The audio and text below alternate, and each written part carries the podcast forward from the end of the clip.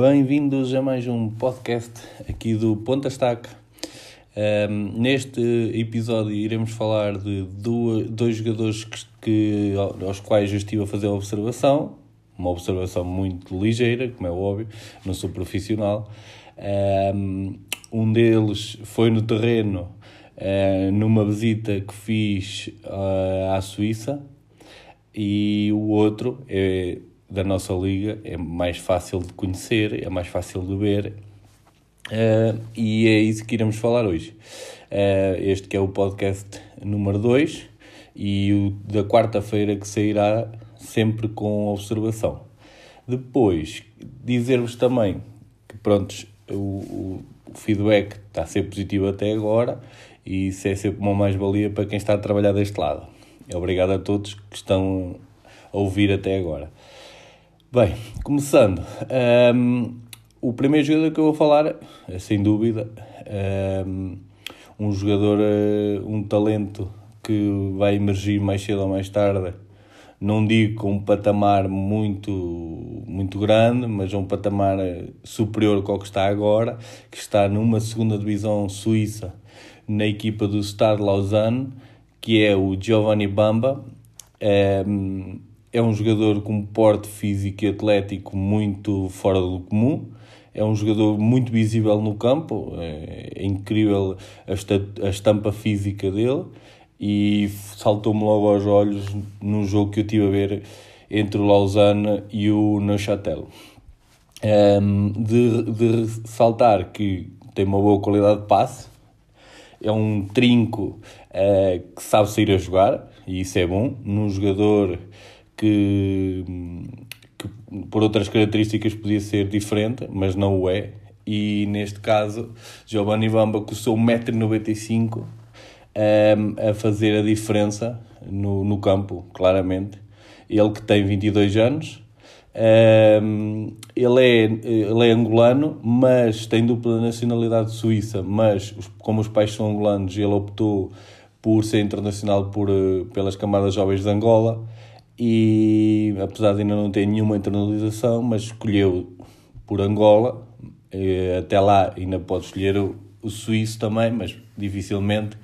Eh, ele que nasceu na Suíça, filho de pais imigrantes, de ressaltar que este ano já tem 24 jogos em 27 possíveis, dos quais tem um golo, ué, um golo, desculpa, peço desculpa, uma assistência, uh, tem um golo, mas é para a taça, mas não aparece aqui no, nas estatísticas, uh, mas tem um golo para a taça, e hum, de ressaltar também, como eu já referi, que ele é um médio, um médio defensivo mais trinco uma, na, nesta tática que o Lausanne joga com dois médios centros, um mais defensivo, o outro mais construtor de jogo e mais ofensivo.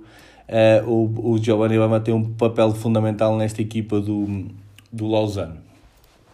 Uh, Bamba que veio do teve, teve começou nas camadas jovens do Friburgo Juvenis, depois foi sempre a subir, teve no Richmond, no Bull, depois foi contratado pelo Sion, teve a jogar no Sion Sub-21 e depois o seu caminho levou até o Lausanne uh, e neste momento tem um valor de mercado avaliado em 400 mil euros.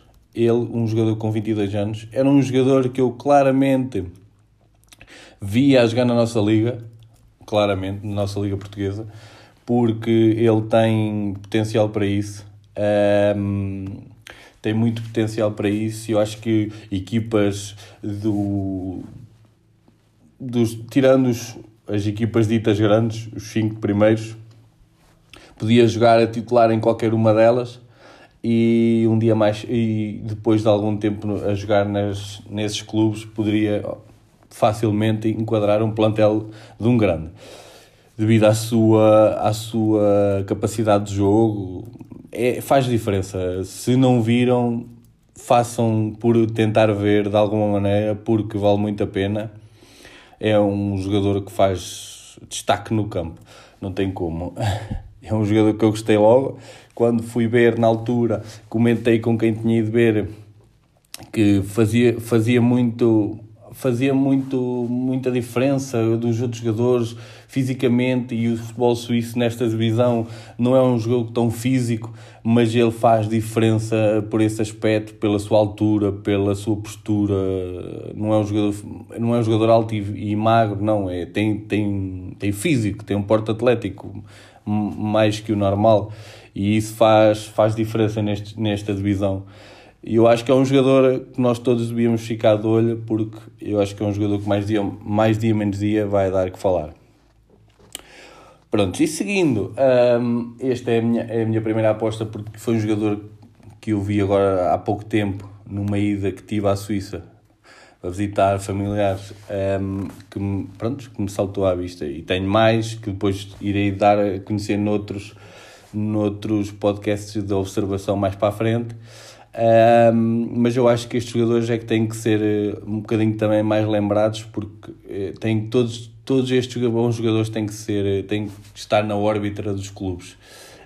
Um, outro, outro jogador que eu irei falar é um jogador que alguns de vocês já podem conhecer mais, é mais conhecido que o Bamba, sem dúvida, que é Yanni Jamás, lateral esquerdo do Boa Vista. Este que é lateral esquerdo, mas pode fazer a linha toda caso uma defesa a 3. Um, é um jogador que tem 1,77m, também tem 22 anos, por incrível que pareça, escolhi dois jogadores com 22 anos. Um, depois, ele tem a formação praticamente toda do Nice, ele vem da formação do Nice, de França. Teve no, no Sub-19, teve na equipa B, depois foi emprestado e rodou um, ano e meio no Red Star. Depois o, o Boa Vista, em parceria com o novo dono, fizeram um, uma compra do Amash por, no valor a rondar os 200 mil, 200 mil euros. Ele que neste momento está com uma avaliação de 2 milhões, um, valor que eu acho que é baixo para o jogador que é.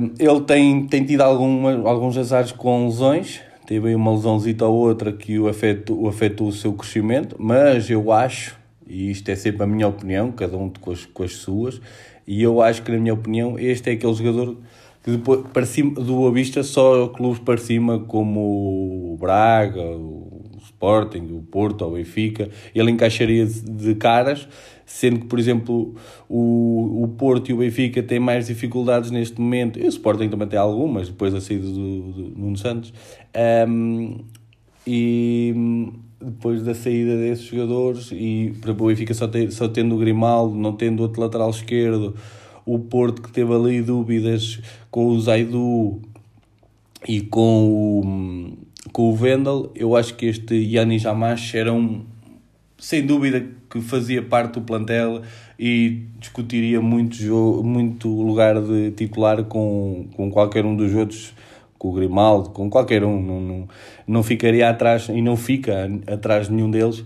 E eu acho que os clubes devem olhar para ele de outra maneira, porque uh, se não olharem tão depressa, é um daqueles jogadores que vai sair sem, sem passar pelos grandes, assim como foi o caso do Samuelino, do Gil Vicente que também poderá vir para o podcast mais para a frente, que não vai passar nos grandes, ou se passar será sempre por empréstimo, porque ele tem um, já tem acordo com o Atlético Madrid e, e veremos para onde é que vai passar, mas é que o Atlético Madrid, como outros clubes lá fora, não estão a dormir porque sabem do valor do nosso mercado, isso é inegável. Pronto, falar que o Amash é um jogador que também, para além de, da, da sua qualidade de cruzamento, que, que, que é visto a olhos nu a sua qualidade de pôr a bola na área. Tem também golo, já tem em 22 jogos dos 27 possíveis, uh, tem 4 golos e 2 assistências. Bate bem bolas paradas. E ele que em conjunto com o Sauer são encarregues das bolas paradas. Um, e eu acho que é um jogador a ter muito em conta, visto que, que eu acho que não é tão demonstrado como devia ser não sei se por, eh, por uma lesão ou outra que possa ter tido, mas eu acho que hoje em dia, com, com as nossas equipas médicas, que estão cada vez mais profissionalizadas, que sem dúvida que, que isso já não é um problema assim tão grande. E eu, sem dúvida, que se tive, fosse treinador de um clube assim maiorzinho, que já estaria de olho nele. Porque hum, o salário não deve ser assim tão elevado, os 2 milhões, avaliação, nem que sejam 5 a comprar agora, acho que é barato, né? E pronto, eu acho que os clubes em Portugal têm que começar a olhar mais para dentro, assim como o Sporting faz, e este é um daqueles jogadores que eu veria com bons olhos num clube qualquer só para o ver crescer, mas eu acho que o Ruben Amorim poderá estar já de olho nele, visto que uh, numa defesa a 3, como joga o Sporting, ele daria, daria muito jeito, e o Ruben Vinagre não estou a ver o Sporting a fazer a opção de compra, por isso eu acho que este jogador é sempre um, um alvo a ter em conta e deve estar certamente no radar de muitos clubes, inclusive em França, que ele que é franco-argelino, tem descendência argelina, mas nasceu em França. E, e é isso. Um, espero que tenham gostado. Eu, estes episódios, é como eu disse, então não, não estou ainda 100% à vontade, mas uh, com o tempo vou ficar. Espero que tenham gostado. Que alguma dúvida que tenham sobre estes jogadores que eu falei, basta só comentar lá no nosso Instagram, vou lá deixar outra vez a capa, vou deixar tudo certinho, é seguir, partilhem com os vossos amigos se também gostarem de futebol. E, e é isso que eu tenho-vos a pedir só, não, não, não vos peço mais nada, é só que sigam e que ajudem a partilhar para que chegar a mais gente. Isto é uma coisa que eu gosto de fazer, gosto de falar, gosto de que as pessoas conheçam outros jogadores, outras, outras equipas, um futebol diferente e isso é, é gratificante para mim poder estar a fazer isto. Ok? Até ao próximo episódio.